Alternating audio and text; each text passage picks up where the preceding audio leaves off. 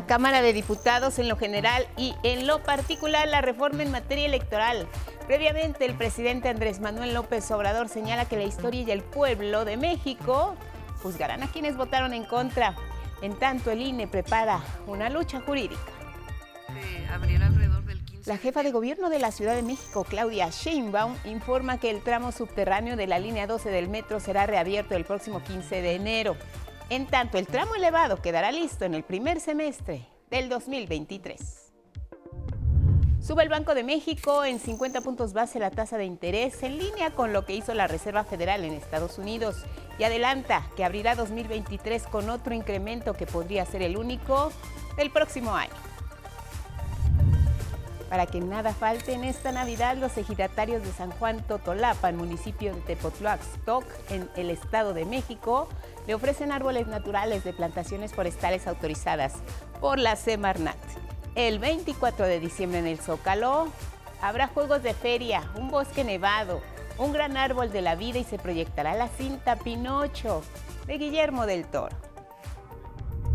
Un juez ordena que el depuesto presidente de Perú, Pedro Castillo, permanezca en prisión durante 18 meses bajo cargos de rebelión y conspiración, pero en las calles se intensifican las protestas exigiendo su liberación.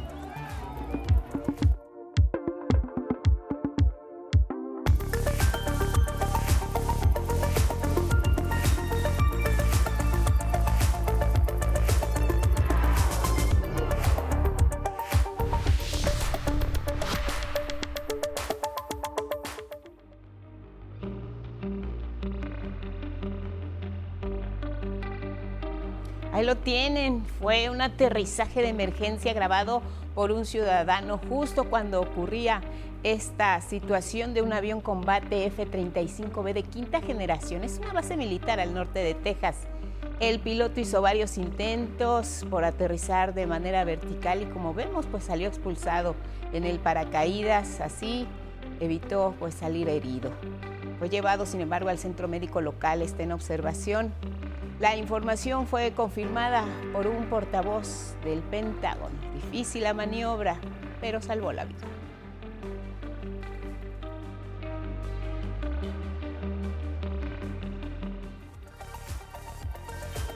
Y con estas imágenes que son noticias les damos la bienvenida. Gracias por cerrar juntos la semana. Buenos días a quienes nos ven y nos escuchan a través de la señal del 11 y sus distintas plataformas. Como siempre, lo más relevante aquí en nuestra pantalla. ¿Cómo estás, Magdalena Alejo, junto con Jimena Raya y Lía Vadillo? Alternan en la interpretación en lengua de señas mexicana y ya lo saben, siempre los acompañamos a donde ustedes vayan. Síganos en redes sociales, Spotify, Twitter, Instagram y en la página de 11 noticias.digital. ¿Cómo estás, Elvira Angélica Rivera? Guadalupe, muy buenos días. Ya es viernes, viernes 16 de diciembre y les recordamos que nos pueden seguir a través de Radio IPN en el 95.7 de FM. Muy buenos días a quienes nos escuchan y nos ven a través de Jalisco TV del Sistema Jalisciense de Radio y Televisión. También estamos en Radio Universidad Veracruzana 90.5 de FM y lo invitamos a que nos comparta su opinión y sus comentarios con el hashtag 11 Noticias. Vámonos directo con los detalles. En esta temporada navideña, miles de familias están hospedando en casa un verde y hogareño inquilino. Hablamos, por supuesto, del árbol de Navidad. Si todavía no tienen uno en casa, ¿dónde lo pueden conseguir? Y además, al mismo tiempo, apoyar a productores de nuestro país que siempre se esmeran por tener lo mejor. Heriberto Martínez nos cuenta y nos dice cómo y dónde. Llegó la temporada navideña y los festejos no podrían estar completos sin el tradicional arbolito. Y en el poblado de San Juan, Totolapan, en el municipio de Tepetlaostoc, Estado de México, vaya que lo saben. Por eso, los ejidatarios apostaron por ofrecer el mejor emblema de la Navidad y al mismo tiempo fomentar el cuidado de sus bosques. Somos 24 este, propietarios de árboles de Navidad. Últimamente, hace seis años pasamos a hacer a sembrar árboles de Navidad.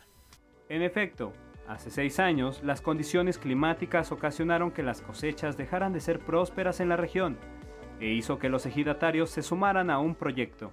Por parte de Probosque se les dio la, la plántula y algún apoyo. Y de ahí eh, nosotros como técnicos venimos a enseñarles cómo, este, cómo se siembra, cómo las podas que lleva, de formación, este, qué tanta distancia tiene que haber entre un árbol y otro para evitar competencias y tengan un buen crecimiento. Este año, por primera vez, cientos de árboles son elegidos por los visitantes. La noche decía mi esposa, oye, tengo ganas de un arbolito, pero lo quiero natural. Y pues ya empezaron mis hijas a investigar por dónde y venimos a parar a la localidad aquí de, ¿cómo se llama? San Juan Totolapan, algo así. Y pues ya un señor de nombre Pablito nos acompañó y nos subió en su camioneta, anduvimos eh, arriba en el cerro viendo y pues mis hijas y mi esposa, vuelvo a repetir, dijeron que ese, ese es el arbolito que les gustó. Pero antes de continuar, despejemos dudas. ¿La producción de árboles de Navidad perjudica este ecosistema? Las plantaciones forestales comerciales están dadas de alta ante la Semarnat. Tienen que ser registradas. Ellos, como productores, cuentan con un registro donde les dicen que tienen que pueden hacer este uso de estas plantas, pero ya antes cumplió una función de tener este retener suelo, de captación de agua, de este de la producción de oxígeno. Entonces, por eso ya cumplieron una parte con servicios ambientales y ahorita sí ya pueden ser este aprovechados para venta comercial. Conozcamos el proceso para adquirir un arbolito. Al llegar a la base de Totolapan, hay que registrarse. Un productor forestal en todo momento guía a los visitantes por parajes naturales donde hay filas y filas verdes. Cuando llega la persona, hay un registro, llevamos un control eh, de cuántas personas vienen, de eh, el registro que tenemos de, por decir, este, mm, del árbol, para ver qué, tipo de, árbol se, van a llevar. Y nosotros tratamos siempre de que las personas estén este, salvaguardadas, ¿no? que no vayan a sufrir algún tipo de accidente. Por... En esta ocasión, el equipo de El 11 subió con la familia Espinosa, que está ansiosa por conocer al nuevo integrante de la familia.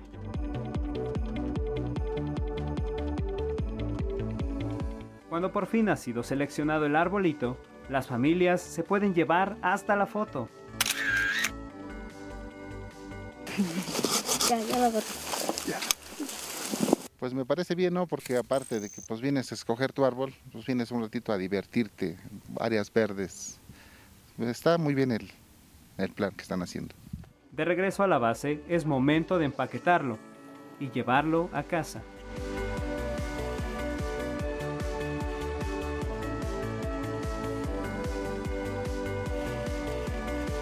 El lugar cuenta con rica gastronomía, senderismo, camping o un bazar con productos navideños artesanales, actividades enfocadas en cuidar los bosques.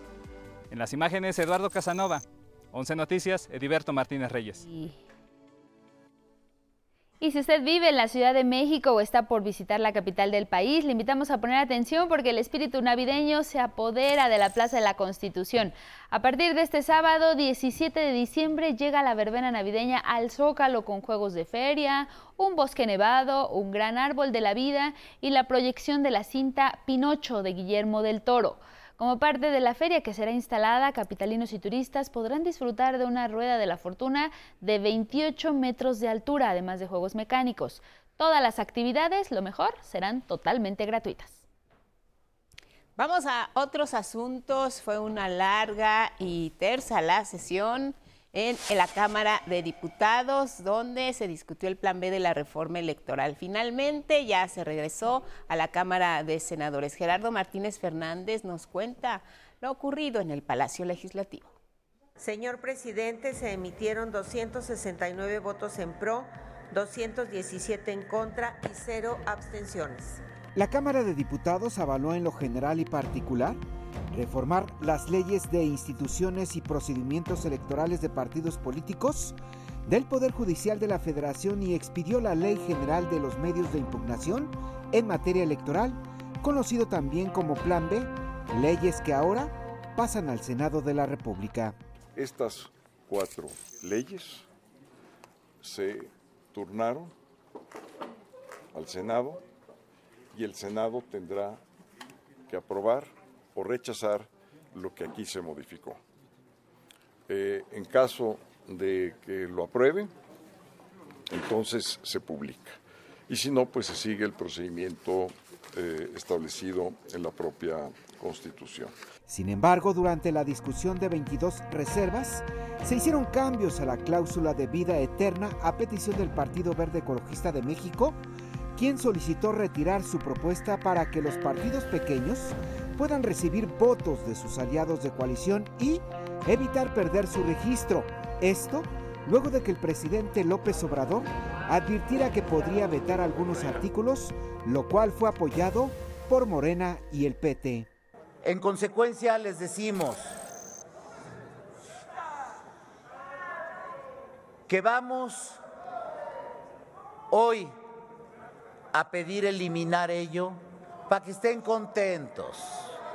Se les cumplió. Querían que les hiciéramos el trabajo sucio. Querían dividirnos a nuestra coalición. Querían confrontarnos con el presidente de la República, pero ¿qué creen? No hay de piña. No va a haber. Lo que va a haber es una planadora que los va a planchar en el 2024. Serán nuestros compañeros del Partido Verde quienes asumirán en un rato más la tarea de pedir que en una reserva se pueda discutir un planteamiento para bajar temas que han sido polémicos. Pero el verde estará hablando también por el Partido del Trabajo. Leonel Godoy dijo que el PRD perderá el registro en 2023. Eso no es transferencia de votos, eso se llaman acuerdos políticos y se establecen las legislaciones y es lo que se iba a hacer ahora, nada más que hay sin duda mezquindad de la oposición en eso, que por cierto, al que van a perjudicar es al PRD. Con esta modificación ahora, el Senado tendrá que sesionar para aprobar o desechar el cambio, pero eso podría ser hasta el año entrante.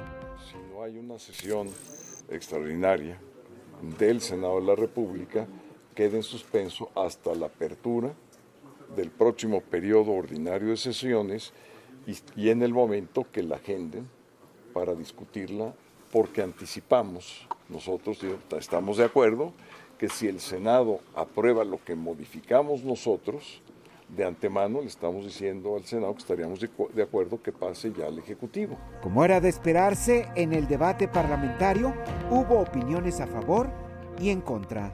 No podemos avalar que se destruya un sistema electoral que es funcional. Pero las diputadas y los diputados del PAN Vamos a defender las instituciones de este país.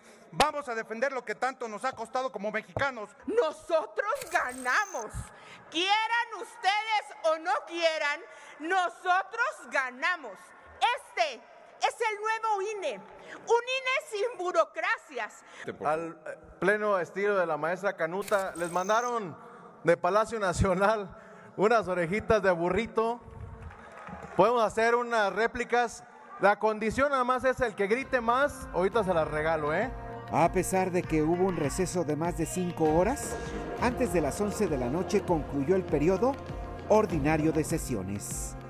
En las imágenes Yujin Pasol, 11 Noticias, Gerardo Martínez Fernández.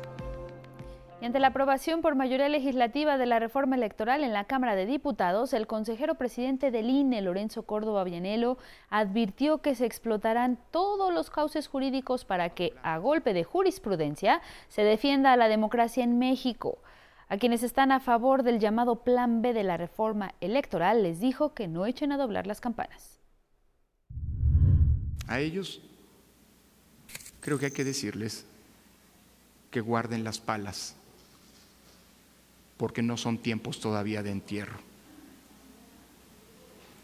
Va a venir una dura y ardua batalla jurídica en la que quienes estamos convencidos de que el sistema electoral que hemos construido, si bien es perfectible, es una conquista de todas y todos que una mayoría tiránica no nos puede arrebatar. Córdoba Vianelo afirmó que esta defensa jurídica es para continuar con la construcción de cultura cívica y democrática y por el contrario, emprender una ruta de regresión democrática como ha ocurrido lamentablemente en otras naciones. El presidente Andrés Manuel López Obrador habló sobre quienes se opusieron a la iniciativa de reforma electoral. Afirmó que será el pueblo quien les demande por sus acciones contra la democracia y también agradeció a las y los legisladores que dieron su aval al llamado Plan B de esta reforma. Armando Gama. La historia y el pueblo de México juzgarán a quienes se oponen a la transformación del país y a quienes votaron en contra de las reformas a la ley electoral para eliminar privilegios en el INE y eficientar el sistema electoral, advirtió el presidente Andrés Manuel López Obrador. Esto lo expuso ante el voto en contra del Plan B del coordinador de Morena en el Senado, Ricardo Monreal, y dejó en claro que por estos actos no debe haber purgas. Para eso, aseveró, existe un tribunal popular. No, nada de purgas. Por convicción, nosotros tenemos una ventaja, una dicha enorme. Tenemos un pueblo muy politizado, que pone a cada quien en su lugar. Desde Palacio Nacional, el Ejecutivo agradeció a los 69 senadores de Morena y aliados que avalaron el Plan B de la reforma a la ley electoral. Para destacar la acción, el coordinador general de comunicación social y vocero del gobierno de la República, Jesús Ramírez Cuevas, leyó los nombres de quienes avalaron el proyecto y dijo no traicionaron al pueblo. Rocío Adriana Abreu Artiñano, José Antonio Cruz Álvarez Lima, Cristóbal Arias Solís, Alejandro Almen Tamier, Katia Ávila Vázquez, Claudia Valderas Espinosa, Giovanna Bañuelos, Gabriela Benavides, Raúl Bolaños Cacho, Cue, Jaime Bonilla Valdés, en contraste, se evidenció a los senadores del bloque opositor que votaron en contra de las reformas y a quienes esta vez se les unió Ricardo Monreal. El primer mandatario lamentó que algunos personajes no quieran aceptar la nueva realidad que vive el país. Y hay quienes no se dan cuenta. Hay que mandarles un telegrama. este, avisándoles sobre el traje de dinosaurio que vistió Xochitl Galvez durante la sesión para denunciar que la reforma era un retroceso a la época de los dinosaurios priistas, el presidente dijo que la panista era cínica, pero la posición que le parecía aún más criticable era la del senador Emilio Álvarez y Casa.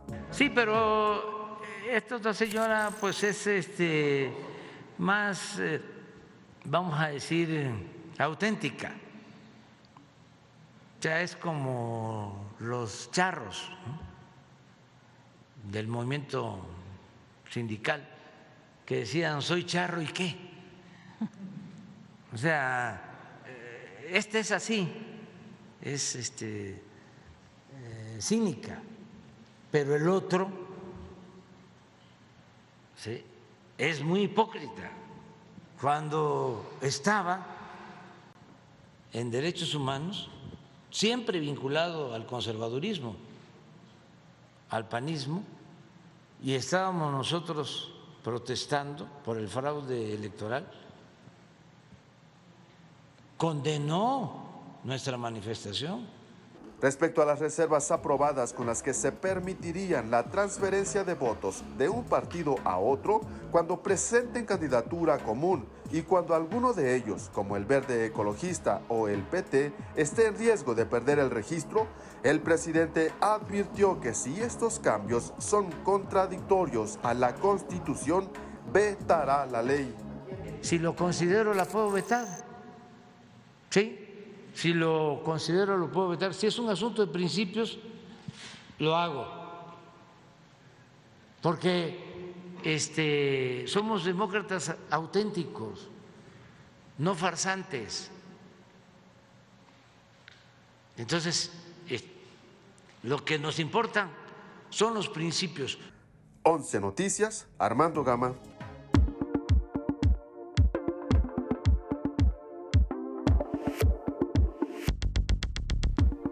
Muy buenos días, ahora vamos con la información deportiva e iniciamos con el, reporte, el deporte ráfaga. Y es que después de tres años de ausencia debido a la pandemia, la NBA regresa a México este sábado con un juego de temporada regular. Las escuelas de San Antonio y el calor de Miami se enfrentarán en la Arena Ciudad de México. Este encuentro será el número 31 en Tierra Azteca. Ambos equipos ya saben lo que es jugar frente a la afición mexicana. Los Spurs lo harán por séptima ocasión, mientras que Miami Heat lo hace por segunda vez. Miami, por ejemplo, también está, no está jugando al, máximo, eh, están batallando, pero sin embargo eh, les toca un juego que en papel se ve fácil contra San Antonio, pero San Antonio tiene muy buen sistema y muy buen talento también. Los Spurs han jugado en la duela mexicana en 1994, en el 95, 2010, 2017 y 2019, con una marca de cuatro victorias y dos derrotas. Para los de Florida será la segunda visita a México tras su presentación en el 17 con triunfo sobre los Brooklyn Nets. Y en la fiesta del desierto, este domingo, Argentina y Francia definirán al campeón del mundo y ambos buscarán bordar la tercera estrella en su escudo. Pero ¿cómo le ha ido a Argentina cuando llega a esta instancia? La primera de ellas fue en el torneo inaugural realizado en Uruguay 1930, cayendo frente al anfitrión 4-2. La siguiente fue en 1978 cuando consiguió sumar la primera de sus estrellas tras vencer a Holanda en la gran final 3 a 1. Para el Mundial de México 86 llegó la segunda Copa del Mundo con Diego Armando Maradona como figura indiscutible, venciendo en la final a Alemania Federal 3 a 2. Y por lo que he recordado ese título fue por lo sucedido en el partido frente a Inglaterra en cuartos, cuando Maradona haría la famosa mano de Dios en el primer gol de Argentina. Y solo cuatro minutos después, el Pelusa hizo lo que para muchos es considerado el mejor gol de la historia. Y hasta aquí la información deportiva, Guadalupe. El domingo se sabrá. Gracias, Gabo. Pausa.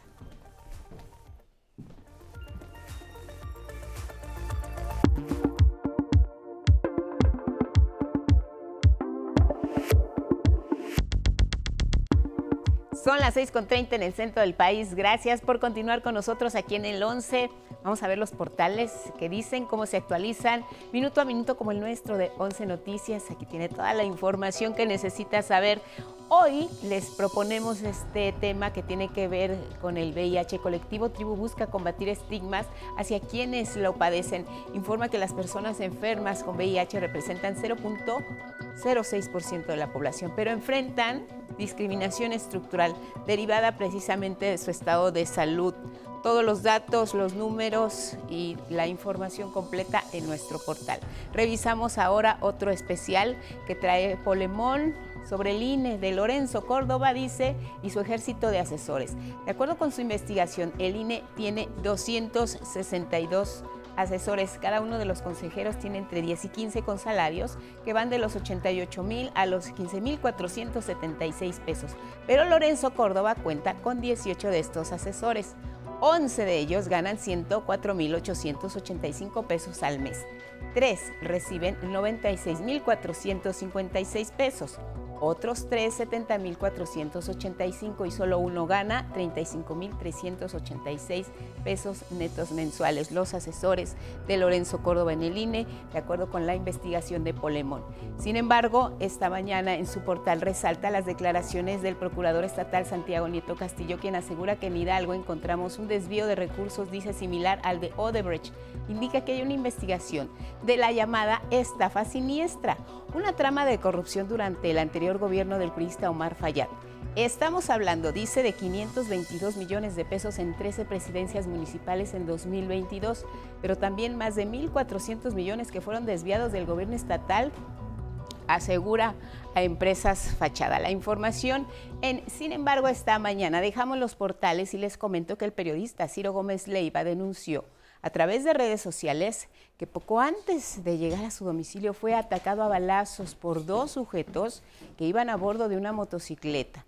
Relató que a las 11.10 de la noche de este jueves sufrió el atentado a tan solo 200 metros para llegar a su casa, pero el blindaje de su camioneta fue lo que lo salvó.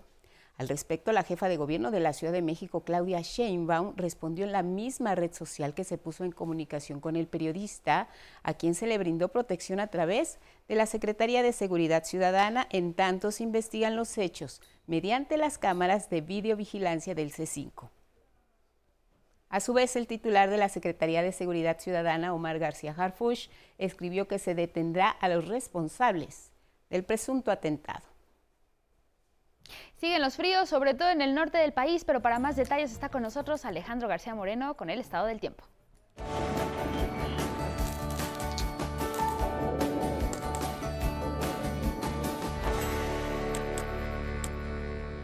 Muchas gracias, Angie. Muy buenos días, los saludo con gusto. Les presento la información meteorológica más importante para la mañana de este viernes. Continúan las bajas temperaturas en el país, como nos decía Angie. Se aproxima una vaguada polar y sus vientos helados podrían generar tolvaneras en el noroeste y el norte del país. También lluvias aisladas en Sonora, Chihuahua y Coahuila. Posible caída de nieve o nieve en las sierras de Sonora y Chihuahua. Además, tenemos aquí en la pantalla al Frente Frío número 16 que se está ubicando sobre el sur del Golfo de México y que va a ocasionar pues lluvias fuertes en la península de Yucatán y en el sur del territorio nacional. El aire helado que está acompañando a este frente frío mantendrá bajas temperaturas en la región central del país, así es que tome sus precauciones. Pasamos a nuestro pronóstico muy puntual para algunas regiones. Comenzamos con el sur del territorio nacional. Este viernes, como ya le mencionaba, se mencionan, se pronostican lluvias que afectarán a Oaxaca, Veracruz, Chiapas, Tabasco y en el sur del país y la península de Yucatán. Las precipitaciones son ocasionadas por la interacción de este frente frío número 16 que está interactuando con una baja presión en el Golfo de México. En el centro del país amanecemos con ambiente frío y muy frío. Por la tarde se espera cielo despejado en la mayor parte de esta región. Solamente se están pronosticando chubascos en Puebla. vamos al noroeste. En la península de Baja California amanecen con temperaturas entre los 0 y los 5 grados Celsius. Por la tarde el ambiente también será templado. En Sonora y Sinaloa tienen una mañana fresca, el cielo con poca nubosidad, se esperan lluvias aisladas la tarde de este viernes. Donde sí se esperan lluvias es en el norte del territorio nacional. Por la tarde se pronostican chubascos en Nuevo León, lluvias aisladas en Chihuahua, Coahuila y San Luis Potosí. Y en el occidente del país habrá una mañana fresca, cielo medio nublado, pero no se esperan lluvias. Por la tarde el ambiente será cálido sobre todo en las costas de Jalisco, Colima y Michoacán. Vamos a nuestra historia del día. Con un aumento constante desde hace décadas y una producción mundial anual de más de 4 mil millones de metros cúbicos, el gas natural es un combustible de transición rumbo a la electrificación energética, pero no todos están de acuerdo. Excel Gómez tiene esta historia. Para combatir la crisis climática en la que estamos, es necesario dejar de quemar combustibles fósiles y usar más las energías renovables. En ese inter se ha propuesto en México y el mundo utilizar gas natural. Es muy importante que rompamos falsos conceptos como gas natural, como energía de transición, energías verdes. Preferimos que no se les llame energías verdes o energías limpias. ¿Son energías renovables o no son? Punto. Él es Pablo Montaño, coordinador de conexiones climáticas, quien resalta que llamarle natural a un recurso contaminante es una estrategia para restarle importancia. Aquí hay que detenernos para hacer una distinción. Las energías primarias se dividen en renovables y no renovables. Las primeras son infinitas, las segundas sí se terminan. Las que más contaminan son las de combustibles porque son de un solo uso. Se queman y emiten gases contaminantes. Mientras que las renovables, llamadas también de movimiento, porque están asociadas al flujo de los procesos naturales, como la energía solar, la eólica o la geoenergía. Entonces, ¿por qué se le nombra natural a algo que contamina? lo hace sonar amigable, lo hace sonar a, galleta de avena, ¿no? O sea, es algo natural, ¿no? Y, en realidad es gas fósil, o sea, es, metano, ¿no? Que el metano es un gas de efecto invernadero con una capacidad calórica eh, hasta 80 veces mayor que la del dióxido de carbono. No puede ser llamado algo natural o limpio a un recurso que es altamente contaminante. Mientras que de la ciudadanía y, desde la sociedad no haya una exigencia clara para poner fin a los combustibles fósiles, la solución difícilmente va a llegar. Yo, yo no creo que llegue desde, la, desde el ambiente político. Nosotros, ciudadanas y ciudadanos, podemos exigir y lograr grandes cambios. 11 Noticias, Itzel Gómez Gurrola. Y ahora pasamos al pronóstico muy puntual para algunas ciudades del país. Para Matamoros, Tamaulipas, esperan lluvias este viernes, temperatura mínima de 19 grados. Por la tarde el termómetro llegará a los 22. En Torreón, Coahuila, cielo nublado, pero no se esperan precipitaciones, mínima de 9, máxima de 23 grados Celsius. Similares condiciones de cielo nublado sin lluvia en Jalana Yarit, amanecen con 10 grados. Por la tarde, la máxima será de 29. En Panotla, Tlaxcala también habrá cielo nublado, pero no se esperan lluvias. La mínima de 5 grados, menos un poquito frescos, la máxima de 22. Y lluvias por la tarde y noche en la Grandeza Chiapas. La temperatura mínima de 13, la máxima de 20 grados Celsius. Recuerdo que puede consultar el pronóstico del estado del tiempo para su localidad en el portal del Servicio Meteorológico Nacional de la Conagua. Ahí lo vemos en pantalla. Busque la opción pronóstico meteorológico por municipios o escríbanos aquí arroba 11 noticias si desea que el lugar donde usted vive aparezca mencionado en esta sección. Así la información del estado del tiempo. Muy buen día.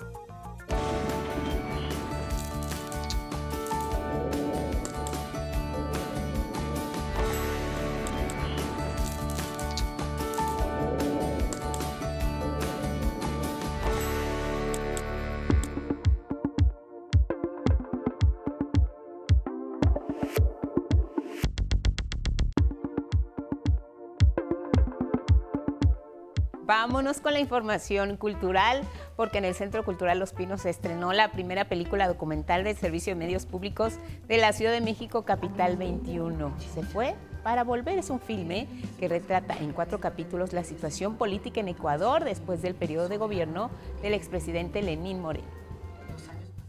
La información no es una mercancía, es un derecho y creo que es misión y vocación de los medios públicos documentar este tipo de procesos. Con el apoyo de Nómada Films, este documental exhibe la situación de persecución política que sufrió el expresidente ecuatoriano Rafael Correa Delgado y ocho dirigentes del partido, lo que provocó su exilio en México. En este documental apenas se reflejan ocho historias de cientos o de miles de ecuatorianos y ecuatorianas que fuimos parte de un proceso de transformación y que también son víctimas del, del, de todo lo que, lo que los compañeros han dicho y lo que ustedes han podido ver en el documental. Y gracias a este apapacho que ustedes nos han dado, nos han fortalecido y vamos a volver al Ecuador y vamos a reconstruir a nuestra patria. Gracias a ustedes, gracias a, a todos los compañeros y compañeras. Gracias a Andrés Manuel, porque él ha permitido que esto se dé. Muchísimas gracias. Exposición Creación en Movimiento en Los Pinos es una muestra del trabajo de jóvenes creadores de distintos puntos de la República Mexicana. Los detalles con Sara y Campech. La habitación presidencial, baños, vestidores y hasta la cocina de la Casa Miguel Alemán en el Complejo Cultural Los Pinos han sido ocupados por 104 obras de jóvenes artistas de distintas regiones de la República Mexicana en la exposición Creación en Movimiento en Los Pinos. En este caso vamos a encontrar también no solamente diversos, eh, diversas técnicas, diversos caminos de expresión, sino vamos a encontrar temas que nos duelen, temas que tenemos que discutir, temas que tenemos que poner al frente, como es eh, los feminicidios, como es eh, la migración, como es el cuerpo dolido, ¿no? violentado, a la par, se realiza el primer Foro Nacional de Creadores del Sistema de Apoyos a la Creación y Proyectos Culturales. Por eso tenemos un montón de disciplinas, pero también que son producto del trabajo que, que se llevó a cabo en distintas vertientes del mismo sistema de apoyos a la creación. Entonces, bueno, por eso tenemos música tradicional, lo mismo que nuevas formas de la tradición musical. Y por eso tenemos también arte visual y videoarte y también performance y también a composición o cantautores. Entre los participantes, desde Carrillo Puerto Quintana Roo, llegan los raperos de ADN Maya.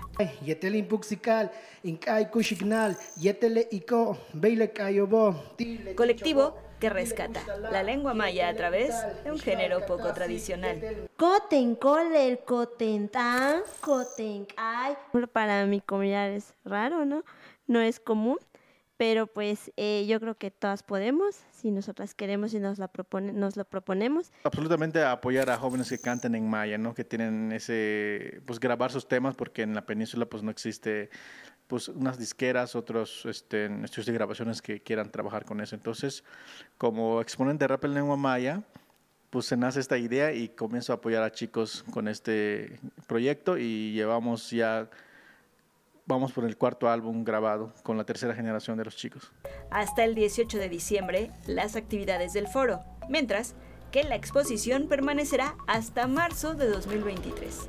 Con imágenes de Andrés Reyes, Cristian Meléndez, 11 Noticias, Saray Campech. La Cineteca Nacional llega a fin de año con resultados espectaculares de asistencia. La pandemia sabemos que cerró las puertas de este espacio debido al coronavirus, pero Saray Campech nos dice cuáles son las buenas noticias de este 2022 que ya se. Desde el primer día de este 2022 y hasta el 8 de diciembre, la Cineteca Nacional reunió en sus salas a casi 800.000 espectadores, cifra que captó mayor audiencia en dos películas hechas por cineastas mexicanos. Pinocho se ha convertido en la película eh, más exitosa del año ya hasta esa fecha, sin contar con lo que sigue. Y Bardo se ha convertido en la película mexicana con mayor asistentes en el año también, eh, sin contar con los días que le queden. Hasta el momento, Pinocho ha convocado a 47.367 espectadores y por lo que observamos, seguro cerrará el año con números redondos.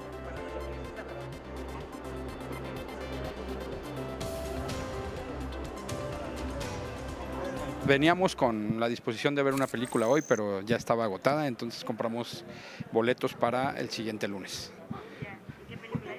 Pinocho. Son los boletos para mi hermana que no puede venir y no sé y en la en cómo se dice en la aplicación no se sabe si es doblada o es subtitulada. Entonces como va a traer al niño, yo vine a comprarle los boletos para el sábado. Sí, fue muy complicado, muy complicado, porque ya está todo lleno. En las demás funciones todo lleno, pero logramos conseguir. Se restauraron las cintas Los Caifanes, El Bulto y Profundo Carmesí. Y para 2023, la Cineteca se dice lista para expandirse y así ofrecer más funciones en sus nuevas sedes en Churubusco y Chapultepec. La otra depende de la construcción. Sigue la, se va a llamar la Cineteca Chapultepec que está en la cuarta sección de Chapultepec. Eso sigue en construcción, entonces nosotros ya estamos listos para equipar. En el momento que nos entreguen las salas construidas, equipamos inmediatamente. Con imágenes de Cristian Meléndez y Andrés Reyes, 11 Noticias, Saraí Campech. El Cascanueces regresa al Auditorio Nacional para encender la Navidad Capitalina. Será del 16 al 23 de diciembre, donde más de 200 artistas participarán en esta producción de la Compañía Nacional de Danza. La Orquesta del Teatro de Bellas Artes interpretará la música de Tchaikovsky. Así, tras dos años de ausencia por la pandemia, el Cascanueces conquistará a grandes y pequeños con esta temporada, la número 19, en la que llegará a 198 funciones, un récord sin precedentes para un montaje de ballet en este escenario. De ahí que en 11 Noticias queremos invitarlo a la función que se realizará hoy viernes 16 de diciembre a las 3 de la tarde. Tenemos cinco pases dobles para las primeras personas que nos escriban a través de nuestra cuenta de Twitter solicitando estas cortesías.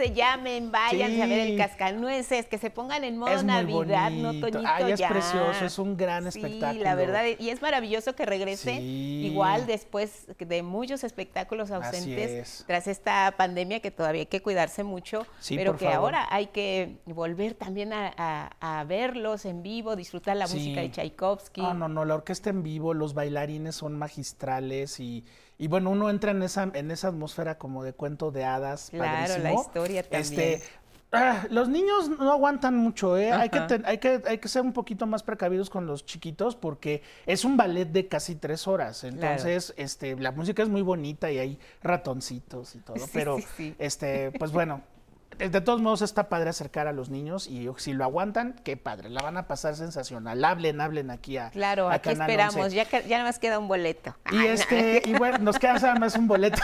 Uno, dos, tres, cuatro y el público. Ya, pero ya, ya, ya. Y bueno, pues eh, Mira, Toñito, el lo día que de te hoy, sí, pues fíjate, Lupita, estamos de super lujo aquí en, aquí en nuestro foro, nuestro queridísimo foro, porque bueno, hoy vamos a hablar de un evento que está ocurriendo en la Cineteca Nacional, justo ahorita que acabamos de ver al, al doctor Alejandro Pelayo. Pues bueno, yo recuerdo que por ahí en el 93 fue la primera vez que pudimos ver completa la obra de Pier Paolo Pasolini en la Cineteca Nacional, todavía con algunas copias subtituladas en inglés, no todas restauradas, en fin. Luego en un Festival Internacional de Cine Contemporáneo de la Ciudad de México, el FICO, vino también una muy este, brincada también retrospectiva de Pasolini. Y ahora pues uniendo esfuerzos la Cineteca Nacional y el Instituto Italiano de Cultura, pues nos traen en el marco del centenario del nacimiento de este gran cineasta, poeta, artista, hombre transgresor, un hombre de primerísimo nivel en el mundo, el maestro Pierpaolo Pasolini, pues una retrospectiva completa de su obra restaurada magistralmente, donde podremos ver varias películas importantes. Pero bueno, Pierpaolo Pasolini, ¿quién es, amigos? Pues un hombre que juntó la poesía con el compromiso político, con el cine y que en una mirada muy crítica a la Italia de los años de la posguerra y todavía los años 60 y 70, esos años de plomo donde la política italiana llegó a límites de violencia terrible. Yo le contaba a Lupita ahorita un poco fuera del aire el horrible asesinato que sufrió Pierpaolo Pasolini en 1975 que movió a Fellini, a Ettore Scola, a todos los grandes del cine italiano a pedir que se revisara el caso porque obviamente fue un crimen, un crimen político para quitar de en medio a un personaje incómodo. ¿Por qué, Lupita? Porque abogaba por la libertad, porque vivía su homosexualidad de forma abierta y completamente consciente, y porque fue un hombre que quiso retratar los abismos sociales de una Italia que no era la Italia cosmopolita de la Dolce Vita de Fellini, era una Italia que sufría, era una Italia que tenía muchos, muchos problemas que había que resolver socialmente. Pues bueno, Pierpaolo Pasolini, ahí estamos viendo unas fotos de sus rodajes, por ahí lo veíamos con María Calas, a quien dirigió en una versión estupenda de Medea. Ahí estamos viendo a Piero Pino Pelosi, el asesino o el aparente asesino de Pierpaolo Pasolini, que 50 años después del crimen acabó diciendo que él no fue, que fueron otras personalidades. Pero bueno. Pues vamos a ver tres películas que están en esta retrospectiva. Obviamente la obra es completa, desde Acatone hasta Saló o los 120 días de Sodoma, pero vamos a hablar de tres casos muy específicos. Teorema, de 1968. Pues una película bien compleja donde la familia de un alto empresario milanés pues recibe a un personaje muy guapo, muy rubio él, interpretado por, interpretado por este Terence Stamp. Y pues la visita de este personaje a la casa acaba destruyendo todas las normas morales de esta familia. El empresario termina regalando sus bienes, eh, todo mundo descubre su verdadera personalidad. Pasolini nunca quiso dejar en claro qué es este personaje, si es angelical, si es diabólico, si es un ángel exterminador, nunca lo sabremos, pero la capacidad de inquietud y de poesía que tiene esta película, Teorema de 1968, es una de esas grandes obras de Pasolini que no se pueden perder en esta retrospectiva. De ahí nos pasamos a una película radicalmente opuesta, El Evangelio según San Mateo, de 1964. Conforme ocurrió el Concilio Vaticano II, por ahí en 1963, donde eh, el Papa dijo que la homosexualidad tenía que estar permitida y tenía que abrirse la iglesia a las preferencias distintas, Pasolini se tiene, tiene la deferencia de dedicarle esta película al Papa con una visión maravillosa de, pues sí, el Evangelio según San Mateo, la historia de Cristo, pero centrado sobre todo, Lupita, en el mensaje, la carga política del mensaje libertario de Jesucristo, pues una película, una de las mejores películas filmadas sobre la vida de Jesús, dirigida, mi Lupita, por un cineasta total y absolutamente consciente de ser ateo, marxista y homosexual. Y es una de las grandes películas de la historia del cine. Yo la conocí, la conocimos muchos aquí en Canal 11, en Cine del 11, era una de las películas favoritas del maestro Jorge Pantoja y nos la recetaba por lo menos dos o tres veces al año y la veíamos con gran gusto. Ahí estamos viendo, por ahí veíamos a, quien protagoniza la película, un, un, estudiante español llamado Enrique Irazoki, que hizo el papel de Jesucristo, película filmada en Matera, en el sur profundo de Italia, y bueno, este rostro maravilloso del Cristo de Pasolini es inolvidable. Y bueno, terminamos con el de Camerón, pues bueno, hacia el final de su carrera, Pasolini filma lo que se llama la trilogía de la vida, donde a través de encontrarse con textos clásicos de la cultura italiana, inglesa y árabe, me refiero a El de Camerón, los cuentos de Canterbury y Las Mil y Una Noches, pues Pasolini nos habla de cómo en la edad antigua se vivía con mayor libertad la sexualidad, la capacidad del hombre para descubrirse a sí mismo, el arte, eh, la vida en sí. Y bueno, pues el de Camerón, pues son esta serie de cuentos de Giovanni Boccaccio, algunos muy divertidos, otros más irónicos, otros bastante escandalosos, como pueden ver ustedes ahí en pantalla. Pero bueno, pues el de Camerón abre la trilogía de la vida, que se cerrará con las mil y una noches. Y bueno, pues qué gran oportunidad, amigos, que durante este mes de diciembre la Cineteca Nacional pues nos regale esta retrospectiva de Pierre Paolo Pasolini. Consulten el sitio web de la institución que es www.cinetecanacional.net para que chequen funciones, horarios, se están repitiendo varias veces las películas y bueno, pues no se lo pierdan porque verlo en pantalla grande además es espectacular y bueno, pues unirnos, unirnos a este centenario de lujo del cine italiano y mundial que es Pier Paolo Pasolini. Pues qué memoria privilegiada la tuya, Gracias, Toñito. Nos encanta eh, que nos hayas relatado la historia de este grande del cine a través de todo lo que tú has podido observar en la cineteca y ahora pues retroalimentando a nuestro público como siempre que le gusta y le encanta pues no se lo pierdan, no se lo pierdan. Abrazo grande, Toñito. Gracias. Saludos en casa. Muchas vemos la próxima. Con mucho gusto. Y ahora te invito y al público también. Hoy tenemos una cita a las 6 de la tarde en persona. Ya Samuar, un gran personaje. Este, Conózcalo, es pintor, escultor es un gran conversador, su vida y obra, pues la podrán ver y conocer hoy a través de nuestra señal. ¿Tienes un sueño por cumplir todavía? Me encantaría que antes de que me lleve el carajo, este, ver inaugurado el Museo de Arte Contemporáneo en Irapuato. Pero si no, pues ni modo, me importa un carajo, ya lo harán mis hijos o, o a ver quién lo hace, ¿no? Otra cosa que quiero hacer, aunque ya he expuesto muchas veces a nivel colectivo, me gustaría hacer una gran exposición en Bellas Artes, ¿no? Pero bueno, pues también es algo que, que no depende estrictamente de mí, eh, ni de mis méritos, ¿no? Mi carrera ahí está y la chinga ya se hizo. Lo demás ya será ganancia.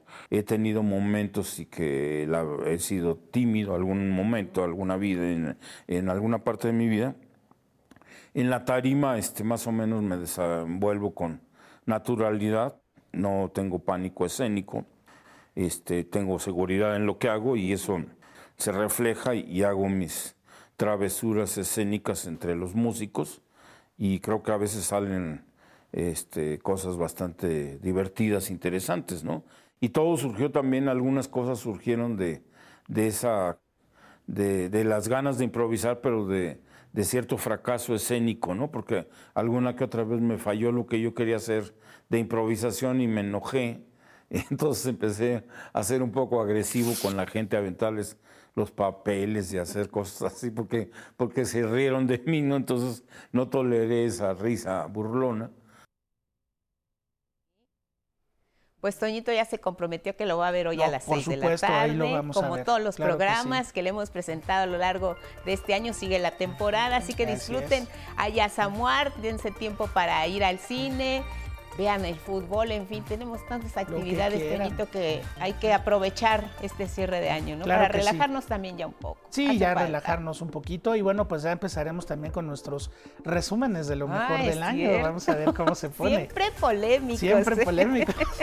Algunos a favor, otros no tanto, pero siempre disfrutamos de ir al cine y la pantalla grande Gracias, Toñito. Gracias. Nos vamos a la pausa. Regresamos con más noticias. Acompáñenos mañana de viernes fresca aquí en la ciudad y en su entidad. ¿Cómo está? Volvemos.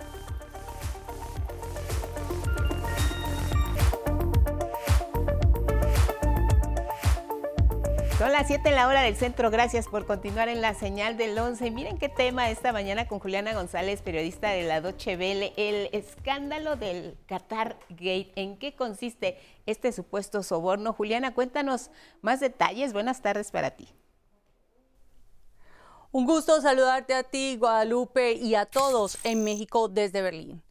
El famoso escándalo de corrupción en el Parlamento Europeo se da tras casi un año de investigaciones. Los servicios de inteligencia belga detuvieron el pasado viernes a una de las vicepresidentas del Parlamento, la griega Eva Kaili, junto a otras personas, entre ellas su pareja, pero también a Pier Antonio Pancheri, exdiputado y presidente de la ONG Lucha contra la Impunidad y al recién elegido presidente de la Confederación Internacional de Sindicatos, también el italiano Luca Vicentini. Lo que se conoce hasta ahora es que la policía belga ha incautado casi un millón y medio de euros en efectivo en los allanamientos a residencias y habitaciones de hotel en Bruselas de las eh, personas relacionadas en este caso. La eurodiputada Eva Kaili deberá permanecer en la cárcel por lo menos hasta el jueves de la próxima semana. Es acusada de ser parte de un grupo que aceptó sobornos cataríes a cambio de labores de relaciones públicas e incidencia política a favor del anfitrión del Mundial de Fútbol, como por ejemplo la decisión sobre eximir del requisito de visado a ciudadanos cataríes. Un tema del cual la misión catarí en Bruselas ha dicho que no tienen ninguna base.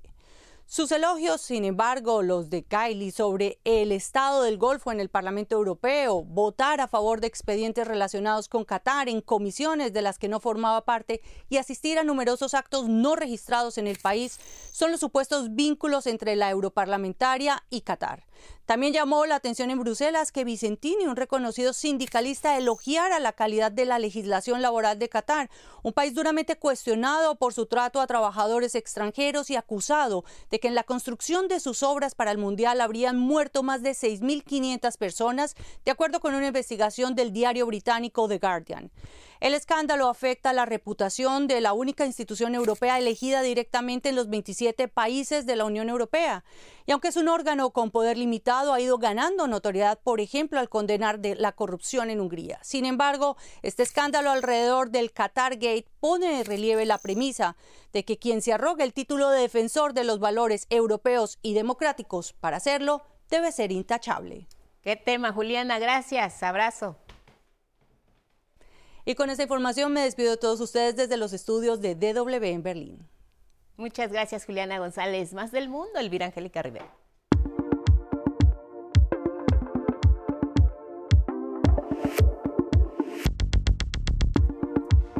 Así es, Guadalupe, vamos a revisar lo que destacan algunos diarios en el mundo. En España, El País informa que el Congreso aprobó la reforma penal en un pleno tormentoso indica que se consumó la reforma para derogar el delito de sedición, modificar el de malversación y cambiar las mayorías para renovar el Tribunal Constitucional. Todo en un medio de, un pleno del Congreso de los Diputados extremadamente bronco, así lo señala. En otra información, hace referencia a que se destaparon 500 casos de pederastía en la iglesia en un solo año. Este es un tercer informe de este diario español. La fotografía de portada muestra a Meritxell Batet, la presidenta del Congreso de los Diputados, esto a propósito de la reforma aprobada ayer. Nos vamos hasta Estados Unidos con The Wall Street Journal. Las acciones se desvanecen a medida que aumentan los temores de recesión, y es que asegura que los futuros de acciones estadounidenses cayeron un día después de que el Dow Jones se desplomara más de 700 puntos, en medio de preocupaciones sobre aumentos en las tasas de interés y la posibilidad de una recesión. Informa en otra de sus notas que supervisores estadounidenses podrán auditar a empresas chinas y es que por primera vez podrán ser inspeccionadas sin que sean expulsadas de las bolsas de valores. La imagen principal de este diario se observa una caravana de personas indocumentadas con un encabezado que dice flujo de migrantes inunda ciudad fronteriza. Nos vamos hasta Argentina con el Clarín Su nota principal la titula así, Magistratura. La Corte frenó una jugada acá y también condenó a Milagro Sala. Dice que el tribunal ordenó que asuman en la magistratura los cuatro diputados que habían sido propuestos desde un principio, lo que implica un revés para Cristina Kirchner. También destaca en su portada que la inflación quedó debajo de 5 puntos por primera vez desde febrero. La fotografía principal de este diario se observan hinchas argentinos afuera del hotel Yassim Tower en busca de boletos para la final allá en Qatar. Más del mundo, el presidente depuesto de Perú, Pedro Castillo, permanecerá al menos 18 meses en prisión preventiva. Así lo determinó el juez supremo Juan Checkley en la audiencia de imputación como presunto responsable del delito de rebelión. La determinación será impugnada, anunció la defensa de Castillo durante la misma audiencia, al noveno día de que el expresidente proclamó la disolución del Congreso, determinación que no fue atendida y donde el propio legislativo lo destituyó. La reacción de miles de ciudadanos que apoyan al presidente destituido no se hizo esperar, con protestas y consignas en demanda de su liberación y restitución al cargo. popular ha sido para Pedro Castillo, para la usurpadora. Y también por millares se contaron los agentes de la Policía Nacional desplegados para contener de manera violenta las crecientes protestas ciudadanas con gases lacrimógenos y equipos antimotines. Con la, muerte de dos personas en la provincia de Apurimac, aumentó a 10 el número de ciudadanos fallecidos. Efectivos policíacos ingresaron a las concentraciones de simpatizantes de Castillo en Lima, incluido el exterior de la sede del Poder Judicial, donde se resolvió la privación de la libertad del exmandatario. Familiares de Pedro Castillo encararon las acusaciones de corrupción. Esa es la familia del presidente Castillo. No estamos, nos gustaría que la prensa vea nuestra realidad, que vea nuestra realidad, cómo vivimos, dónde vivimos, la vida que llevamos, para que no nos apunten con el dedo diciendo que somos los sobrinos corruptos, los sobrinos millonarios. La Embajada de México en Lima reportó la comunicación que sostiene con mexicanos afectados por los cierres de carreteras, cinco aeropuertos y centros turísticos. Tenemos en nuestro registro, en el registro que habilitamos en la embajada, a más de 450 personas. Eh, más de la mitad de ellas se encuentran en Cusco, en el departamento de Cusco, en diversas localidades. Nos vamos a Estados Unidos, donde al menos 19 millones de personas se encuentran bajo alerta de tormentas de nieve en distintas regiones. Al norte de ese país, intensas nevadas y lluvias heladas con vientos de 150 kilómetros por hora provocaron el corte de luz en más de 130 mil hogares en Dakota del Sur, Nebraska, Utah, Minnesota y Colorado principalmente. Cientos de vuelos han sido cancelados y varias escuelas suspendieron clases. Automóviles y camiones de carga quedaron varados en las carreteras y por si fuera poco, hacia el sur, 50 tornados y tormentas eléctricas afectaron Mississippi, Florida, Alabama y Texas. Dañaron casas, edificios, derribaron árboles y postes de energía eléctrica. En Luisiana causaron la muerte de tres personas y dejaron sin electricidad a 10.000 viviendas.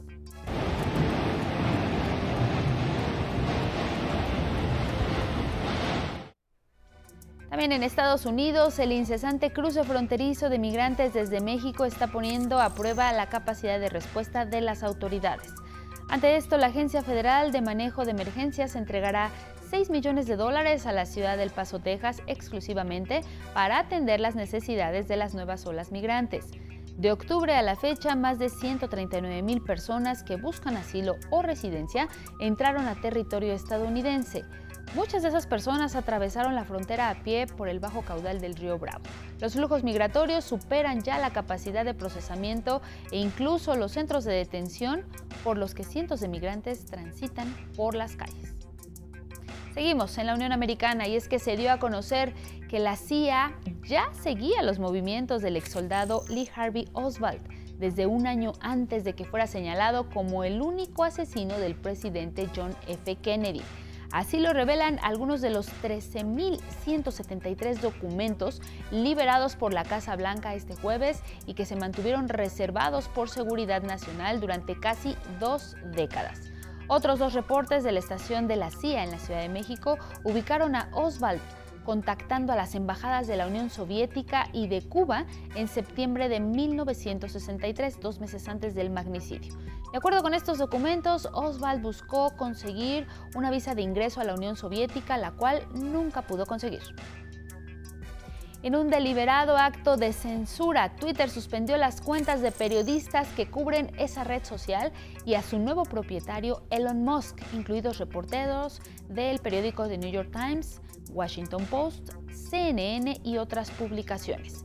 CNN dijo a través de un comunicado que la suspensión impulsiva e injustificada, que incluye a su presentador Donny O'Sullivan, es preocupante pero no sorprendente. Es que hay que señalar que varios de los reporteros cuyas cuentas fueron suspendidas criticaron o cuestionaron los cambios que ha sufrido esta red social desde que la adquirió Elon Musk. Nos vamos a Centroamérica. La ONU acusó al gobierno de Nicaragua de haber sistematizado la represión contra la disidencia una conclusión derivada del creciente número de detenciones arbitrarias, el cierre de miles de ONGs y el intento de amordazar medios de comunicación. En un informe que fue duramente criticado por Nicaragua y sus aliados, el alto comisionado Volker Turk dijo ante el Consejo de Derechos Humanos de Naciones Unidas que ese país vive un clima de opresión cada vez más intenso. Algo similar pasa en Turquía. El alcalde de Estambul, Ekrem Imamoglu, uno de los principales opositores al presidente Recep Tayyip Erdogan, fue condenado a más de dos años de prisión por insultar a miembros del Consejo Electoral. Esto ocurre a seis meses de la elección presidencial.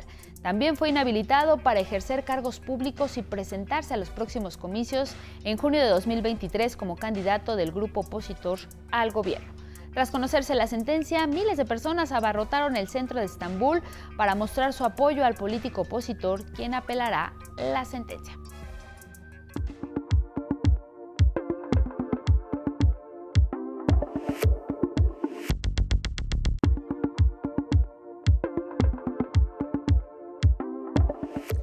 Es tiempo de la información de ciencia. Como parte de la entrega de reconocimientos a los académicos miembros del Sistema Nacional de Investigadores, el Instituto Politécnico Nacional y del Premio a la Investigación, el doctor Arturo Reyes Sandoval, director general de nuestra institución, destacó la labor de quienes conforman lo que aseguró es la fuerza científica del IPN y el país, generando cerca de 2.000 proyectos de investigación que se comprometió a seguir impulsando.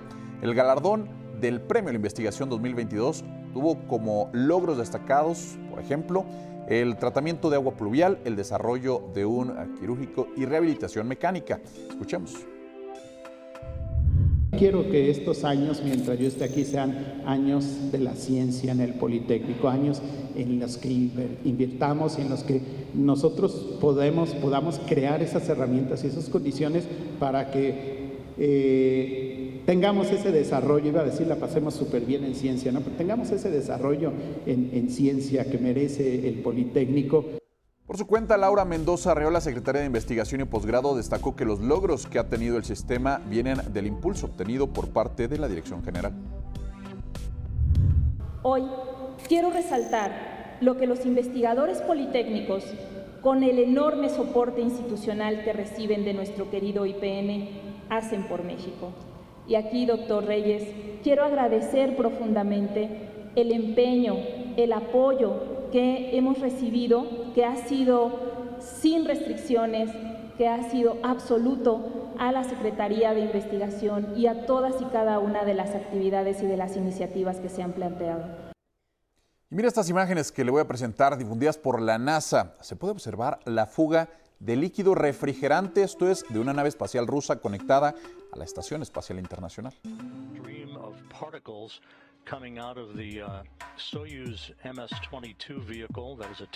Esta falla que vemos se presentó en el módulo Soyuz MS-22 que se acopló al complejo orbital en septiembre. Se piensa que la fuga pudo ser provocada por el impacto de un micrometeorito. Roscosmos, la agencia espacial rusa, informó en un comunicado que se percataron de este desperfecto cuando dos de sus cosmonautas se disponían a realizar una caminata espacial. Se disparó una alerta que avisó sobre una baja de presión en el sistema de enfriamiento.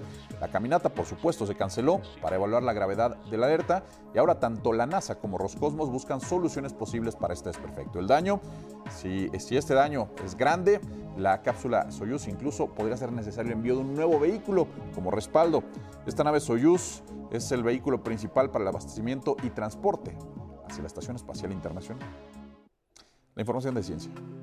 Regresamos al estudio con más noticias esta mañana aquí en el 11 temporada navideña. Miles de familias seguramente ya están hospedando en casa a un verde y hogareño inquilino que es un árbol de Navidad, pero si todavía no lo tienen, aquí les contamos dónde pueden conseguir uno y además apoyar a los productores nacionales. Ediberto Martínez. Llegó la temporada navideña y los festejos no podrían estar completos sin el tradicional arbolito y en el poblado de San Juan, Totolapan, en el municipio de Tepetlaostoc, Estado de México, vaya que lo saben.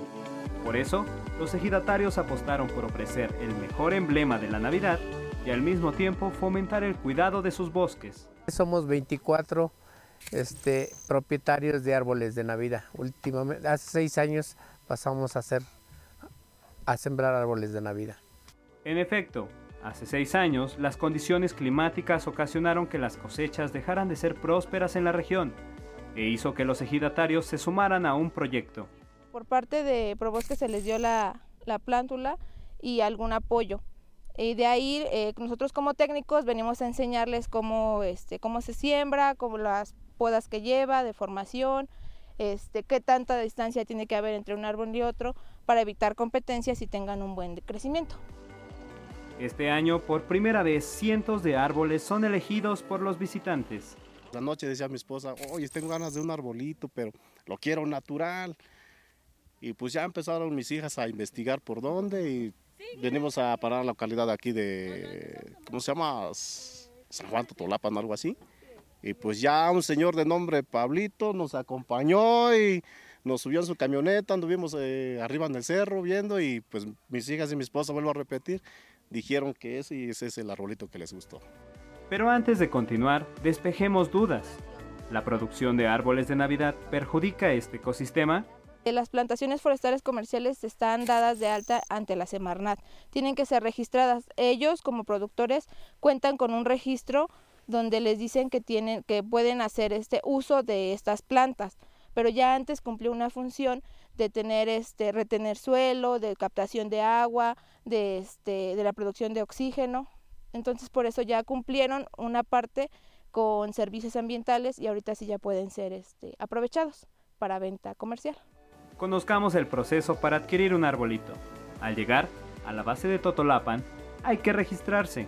Un productor forestal en todo momento guía a los visitantes por parajes naturales donde hay filas y filas verdes cuando llega la persona, hay un registro, llevamos un control eh, de cuántas personas vienen, de eh, el registro que tenemos de, por decir, este, mm, del árbol, para ver qué, tipo de, árbol se, van a llevar. Y nosotros tratamos siempre de que las personas estén este, salvaguardadas, ¿no? que no vayan a sufrir algún tipo de accidente. Por... En esta ocasión, el equipo de El 11 subió con la familia Espinosa, que está ansiosa por conocer al nuevo integrante de la familia.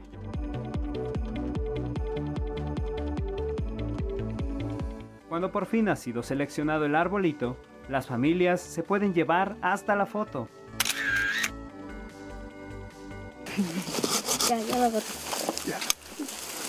Pues me parece bien, ¿no? Porque aparte de que pues vienes a escoger tu árbol, pues vienes un ratito a divertirte, áreas verdes. Está muy bien el, el plan que están haciendo.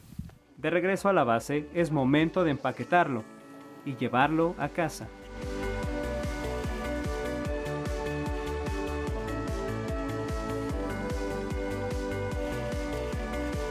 El lugar cuenta con rica gastronomía, senderismo, camping o un bazar con productos navideños artesanales, actividades enfocadas en cuidar los bosques.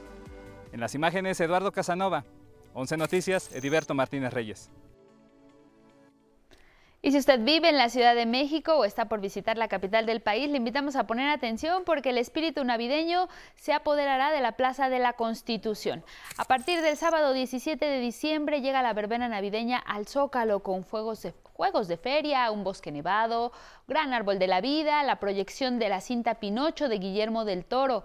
Como parte de la feria que será instalada, capitalinos y turistas podrán disfrutar de una rueda de la fortuna de 28 metros de altura, además de juegos mecánicos. Todas las actividades serán totalmente gratuitas. Brevemente le informamos que esta mañana la Fiscalía de la Ciudad de México, en coordinación con la Secretaría de Seguridad Ciudadana, abrieron una carpeta de investigación por tentativa de homicidio, esto por el atentado que anoche sufrió el periodista Ciro Gómez Leiva. Más información en nuestros siguientes espacios informativos. Gracias a quienes nos siguieron a través de Radio IPN y a través de las redes sociales. Que tenga un excelente fin de semana. Nos vemos y nos escuchamos el lunes. Guadalupe, muy buen día y felices vacaciones. Muchas gracias, Elvira Angélica Rivera. Gracias en casa, como siempre, por su atención y compañía. Disfruten estos días, sigan en el 11. Viene Diálogos en Confianza. Pásenla muy bien. Buenos días.